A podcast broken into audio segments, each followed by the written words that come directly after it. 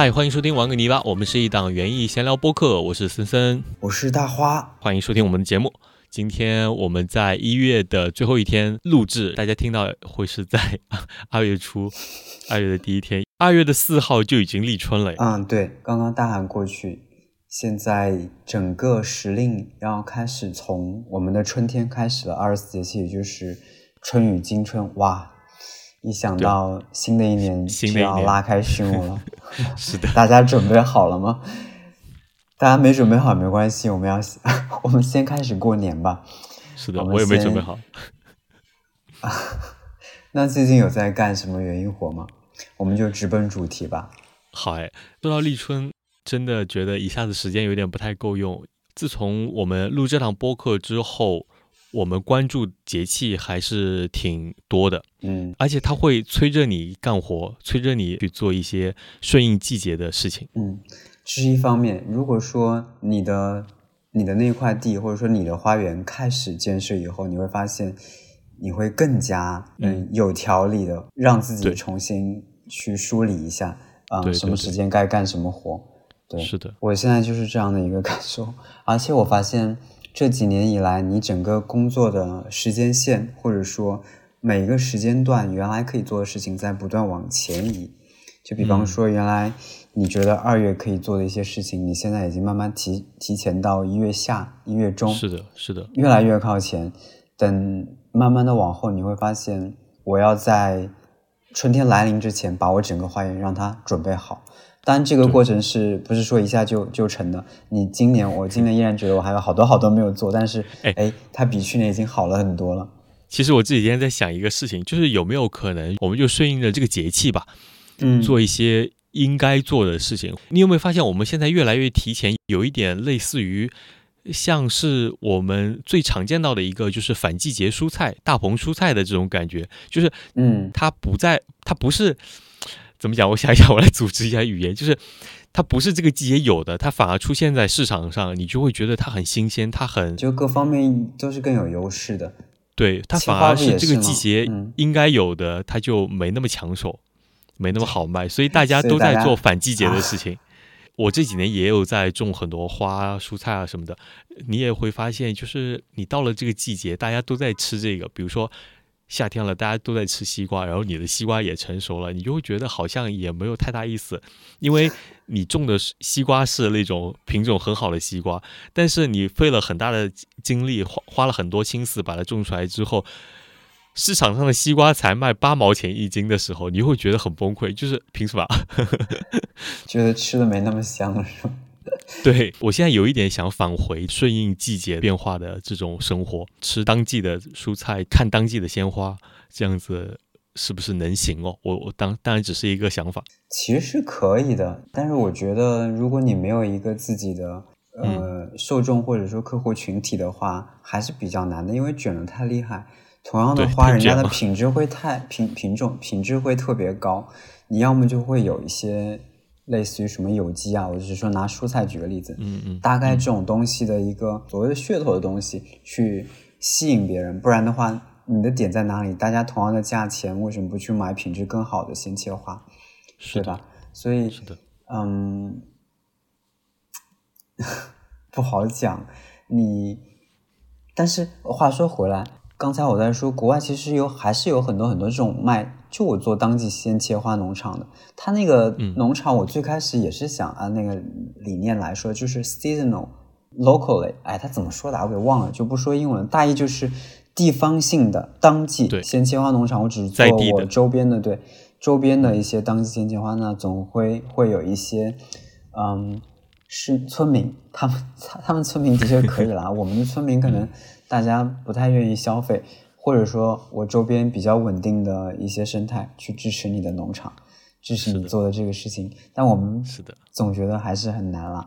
你这个积累的过程就很长，自己种的自己吃吃什么的。也是因为我我最近 这块地已经开始算是开始动工了吧。终于会有很多很多的问题发生。我现在理解大概就是，反正做这个事情肯定不会一帆风顺的，大方向没错就行了。我现在感觉它跟装修、跟家装有一点类似，就是一定会出很多岔子，很多糟心的问题。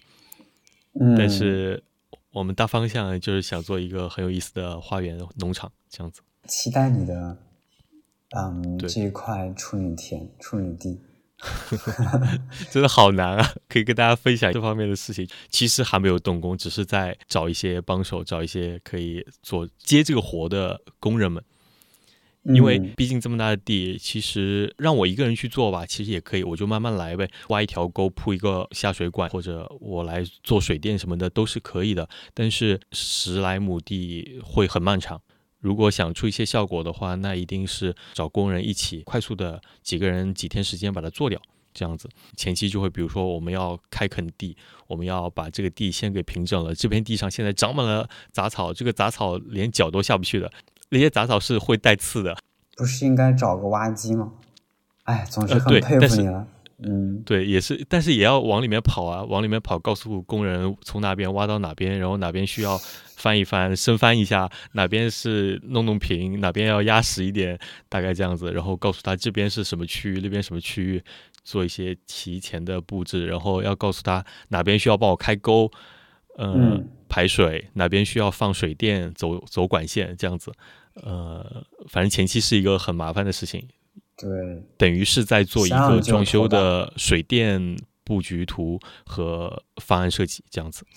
最有趣的部分是植物的部分，但是植物的部分 还还还还还蛮远的，就是你要把对植物基本上算是最后的一个部分了啊。但其实不远，其实我是说装修这个部分。呃，可以这么讲，就是。我们现在在做的是硬装的部分，就是可如果 硬要跟家装比的话，现在就是硬装。然后待会儿种植物，就回头种植物的话是软装，对。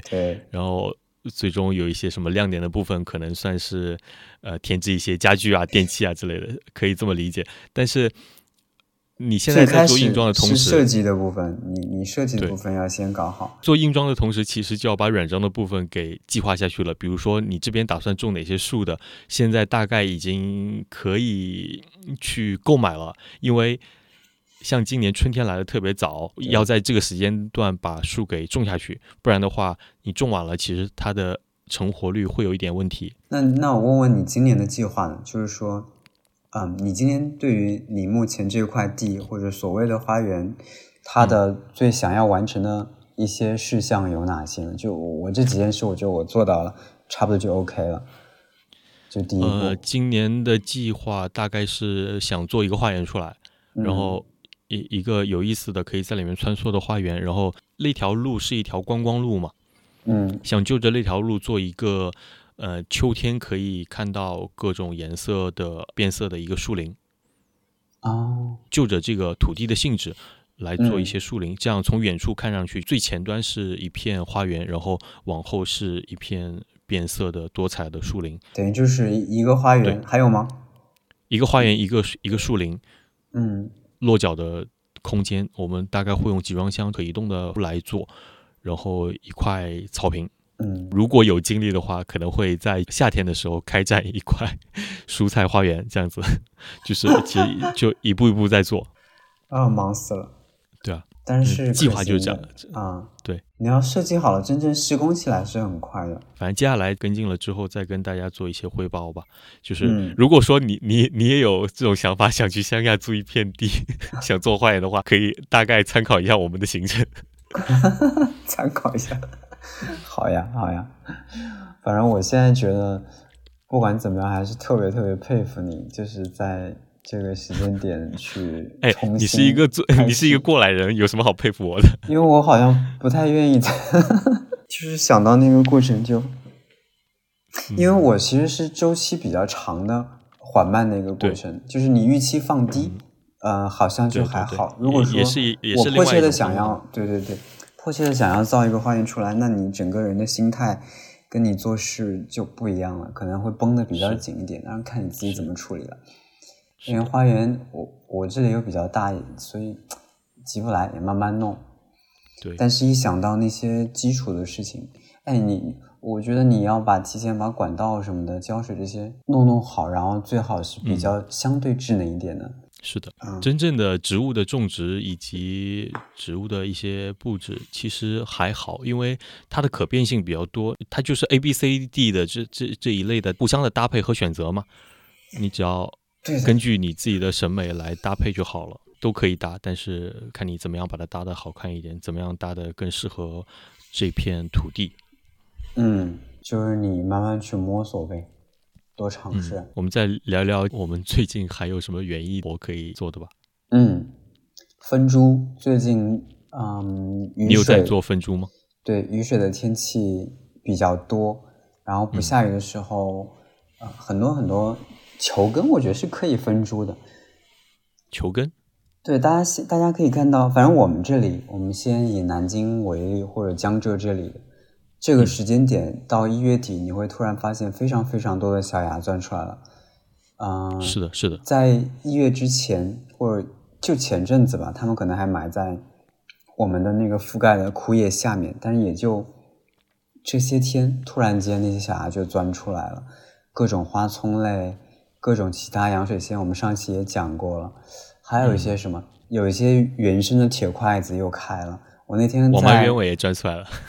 对对对，我那天在那个我们最早的那个阴生小径那边看到，那从铁筷子就一一堆花顶出来了，但是它没有拉长的，它一一堆花抱在那里，从土里顶出来，也是突然间的事情。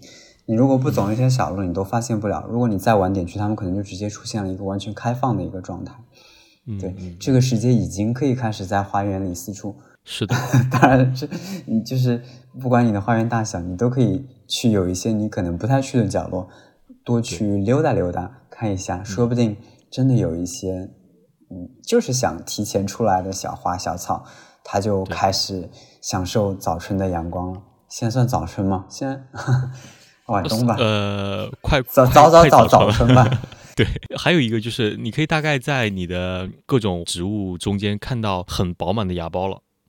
嗯，有一些灌木啊，或者有一些树木之类的，你可以看到它的芽苞已经非常鼓了，蓄势待发的那种样子。我觉得现在天气过了最冷的那段时间，它开始有一点点变热，或者说你。能感觉到有一点点变热的迹象了，它其实并没有热，因为它最低温还是零下，我们这边要零下两三度，但是你能感觉到白天的温度可能会有那么一两度的上升，你也会感觉到过了冬至之后，白天的日照时间开始变长，你就会觉得整个白天的时间变长了，然后你会觉得春天。开始了，有这种感觉。我们又开始进入那个循环期待春天的，是的，是的 过程了。而且好像每年都会这样，就就是叫什么乐此不疲。你每一年过来，我们还是会一样的对它充满欣喜跟期待。即使即使这两天在下着雨，然后也很冷，然后这种江南地段这种潮湿的寒冬，其实让人很不舒服的。但是你会想着这个春天就。临门一脚的这种感觉，你还是心里会有很多期待在。我觉得我们下期也可以再说临门一脚。接下来直到春天，每期都可以讲。我们再说回来，刚才说那个你说的芽苞、芽点那个事情，有一个植物我觉得特别明显。你有种那个欧洲木绣球吗？呃，它那个 之前有过，它那个芽是黑色的，就是偏黑色，你可以观察一下。就最近明显大了好多，而且嗯。我前两天就在栅栏上看到飞来了一群银喉长尾山雀跟红头长尾山雀，他们在戳，他们在戳牙，呃，戳一些一些小树的嫩芽，不是，它没发，就是那个鼓鼓的部分，它会在那边戳刷。你如果细细观察，我不是买了个新镜子吗？没事就会瞎看在那里，然后它突然飞到。红头长尾山雀的是吧？一直都有，就是他们会在工作室飞，然后最近那个。啄木鸟也出来了，鹰头就又飞到了门前那个乌桕树上，然后我也会看它，也会拿那个单筒，现在拿单筒拍视频嘛。嗯，我最近观鸟发现了一个事情，就是你只要在树木高大一点的树林里面。嗯，你可以大概估计一下，这棵树已经长到二十三十年左右了。你在这个树下等个十分钟，一定会发现它需要治病，是吗？这棵树，这棵树开始生病了，已经到了树到中年了，开始有疾患了，需要医生来给它治一下了。是的，是的，抓一下小虫什么的，的确。但我们这里还是心头，反正我这里心头会更多。但我们这里的整个江南地区，心头啄木鸟跟。大斑啄木鸟都是非常常见的，只不过大家也也挺多的，对对对对，但这两个呃更为常见一些。大家其实如果抬抬头看看的话，观察一下就会发现，我发现现在我只要出行出去，基本都能看到啄木鸟。是啊，我也是。因为冬天又是更好看的一个季节，因为没有遮挡，它只要蹦一下，树叶。而且你已经大概对这个啄木鸟的飞行、跟它的叫声、跟它的习性有所了解了，所以你会觉得更加容易观察。比方说它飞的时候，嗯，是这种扇两下翅膀，对，停两下的，然后会伴着它的飞行发出鸡的叫声。在树上呢，也像你说的小叫什么往上攀附的跳的感觉，而不是说小松鼠一样，对，就抱抱抱不停的往上跳，然后头会左右的东张西望，观察一下，对，所以你就会更容易观察。就是如果大家也想，哎，我的身边有没有啄木鸟？是有的，你但是你要亲自去观察一下，先查一下你那里常见的啄木鸟，然后时常抬头。你当你看到第一次以后，我相信。你以后会越看越多的。我们怎么又绕到观鸟上来了？我们想这期是好好聊园艺的，对。嗯，那之前也讲过，这也算自然观察的一部分。一方面是自然的观察，一方面是我们创造的这种花园和园艺的部分。我刚说的其实就是我花园里面的嘛。除了刚才我们说那些日渐饱满的芽点，我我最近还有在做的事情就是分株一些球根。那现在这个时间点有一些。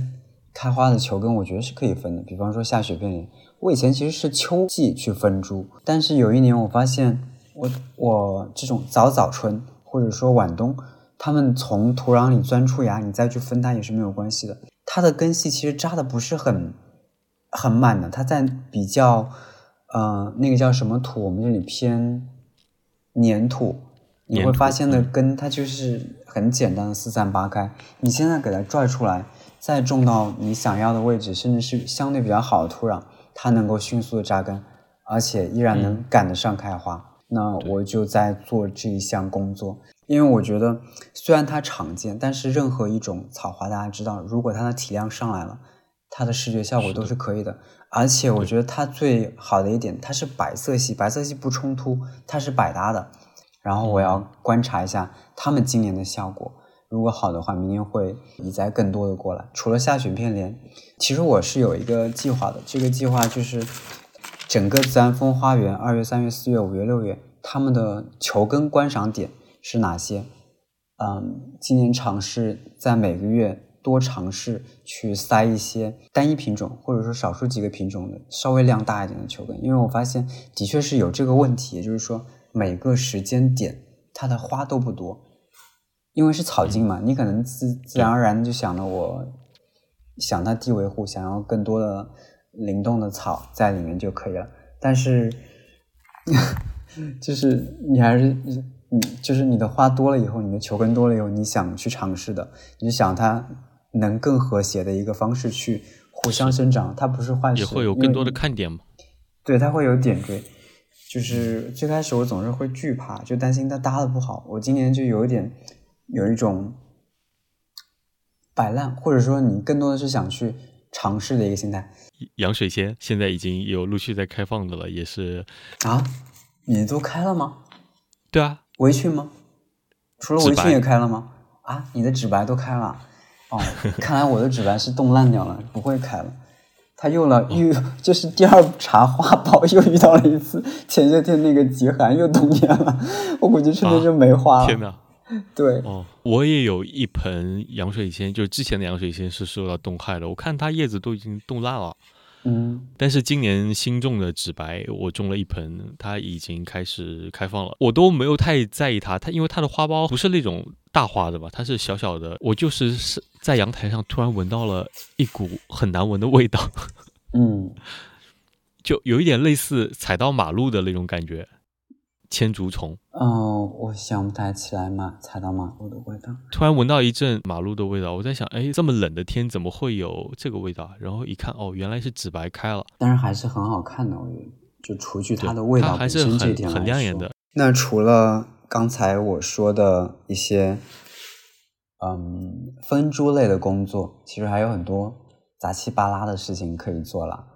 其实，一般在冬季的世界，如果你觉得没有事情可以做，那你就永远可以去做一些基建和你的花园的改善，比方说修修补补类的。我我相信很多花园肯定会有一些木质类的东西，不管是工具也好，可能是你的锹、你的锹把、锹柄。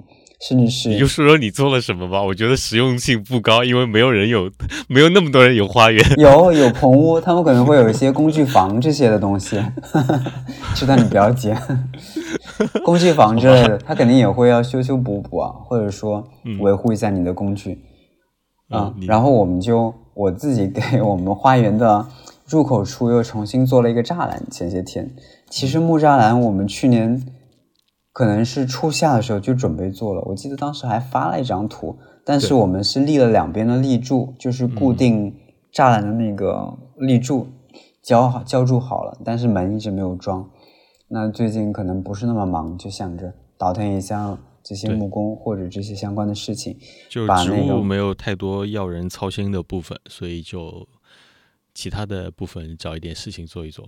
就是没有一那么必须要去。对对。短期内完成，你可以慢慢去做的。然后你有时间可以做一些别的事情。我想大部分人也是一样的，因为现在就是冬天嘛。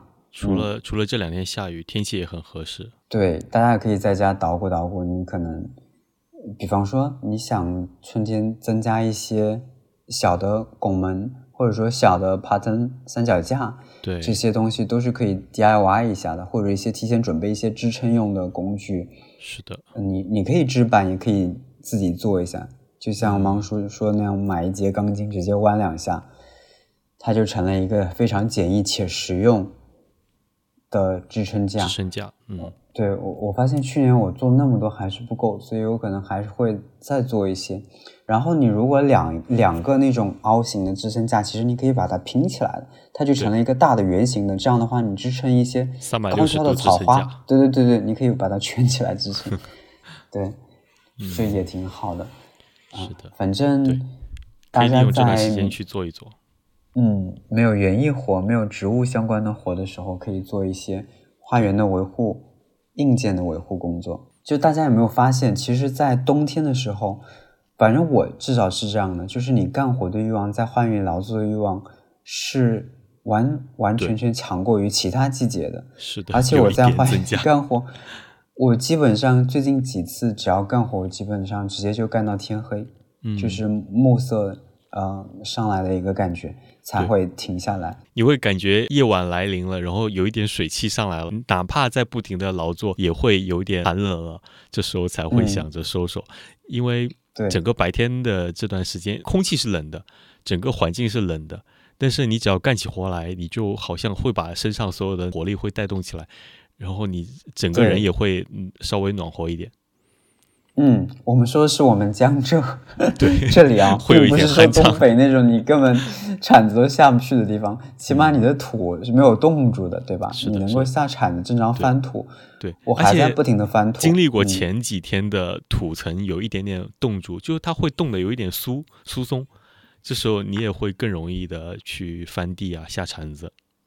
嗯，哎，接到你这个，我想补充一下。嗯嗯，我们每年为什么要翻土，就是为了让它动一下嘛。是。然后冻酥了以后再去种。那我说刚才我说的种那些下雪片莲，甚至是一些洋水仙，就是这样的方法。在它极寒来临之前，尽量把它先翻好。翻好了以后，冻完了以后，我要种的时候，在哪一片我就直接把它敲碎，它就会像沙一样，一击啪嗒全松掉、松散掉。你就觉得那个土，首先。它是被怎么说？好像被大自然又重新给塑造过一遍了，给塑塑造过一遍。然后你的植物好像 种下去也会更好的生长。但是最实际的就是它真的更好种。它原来是粘土，以后现在变得非常松软。你轻轻用铲子、锄头爬两下，把球根都能摁下去了，就跟芒叔的土一样的那种松软的感觉，只不过没有那么黑、那么肥而已。但是会让你产生那样的。的感受啦，就是种植体验非常的好。那其他的地方我就会继续让它留着动，等到你有其他更多的要再塞进去的植物的时候，你再把那一块地给敲碎，再种下去。这样等到春天来临之前，你会看到原来翻完的全都是一个疙瘩一个疙瘩一个疙瘩的，嗯，遍布的那块花园又变成了一片平坦的土地。对对，平整土地这个过程也很好玩，它是需也是需要一个小周期。在你没有一个非常多人齐心协力去做、同时做的前提下，它是需要一个小周期慢慢去完成的。我觉得这样也没什么关系，因为现在本身也不是很忙，你就慢悠悠的去做，所以你才会觉得有做不完的事情。是，然后你也会想不停的去翻土，去敲击那些松软的土。也会干特别来劲吧，嗯，所以花园的这些劳作其实有一点是在跟大自然的协作，可以这么说。你要借助它。对，话说回来，你也会感谢这样的粘土，因为粘土其实相对来讲，它保肥的能力会更强一点。你平时挖起来挺费力的，但是冻完了之后，大自然又给了你这样疏松的土壤，它又很具备保肥保水的能力。而且有些虫卵会被弄出来冻死。对，然后你在这个季节。一碰到那样松软的土，至少你心里面会得到一些安慰吧。对，你想夏天经过不断的冲击跟暴晒那些板结的土，当然我说没改过的，那个你种会觉得很费力。是的，嗯，好吧，那我们今天就简单先聊到这里吧。好的，如果大家有什么问题。也可以给我们留言。是的，大家最近有没有做一些园艺活呢？还是就在家里准备过年了呢？也欢迎大家给我们评论。嗯，是的。如果你也想去乡下种地，如果你有什么疑问或者你有什么犹豫的话，也可以跟我们一起探讨一下。好，我们下期再见。对，我们下期再见，拜拜。嗯，拜拜。别忘了点赞哦。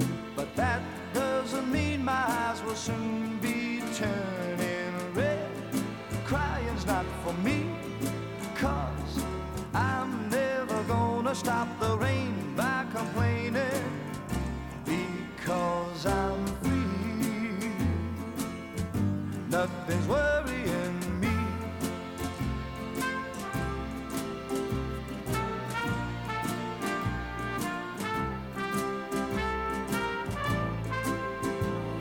It won't be long till happiness steps up to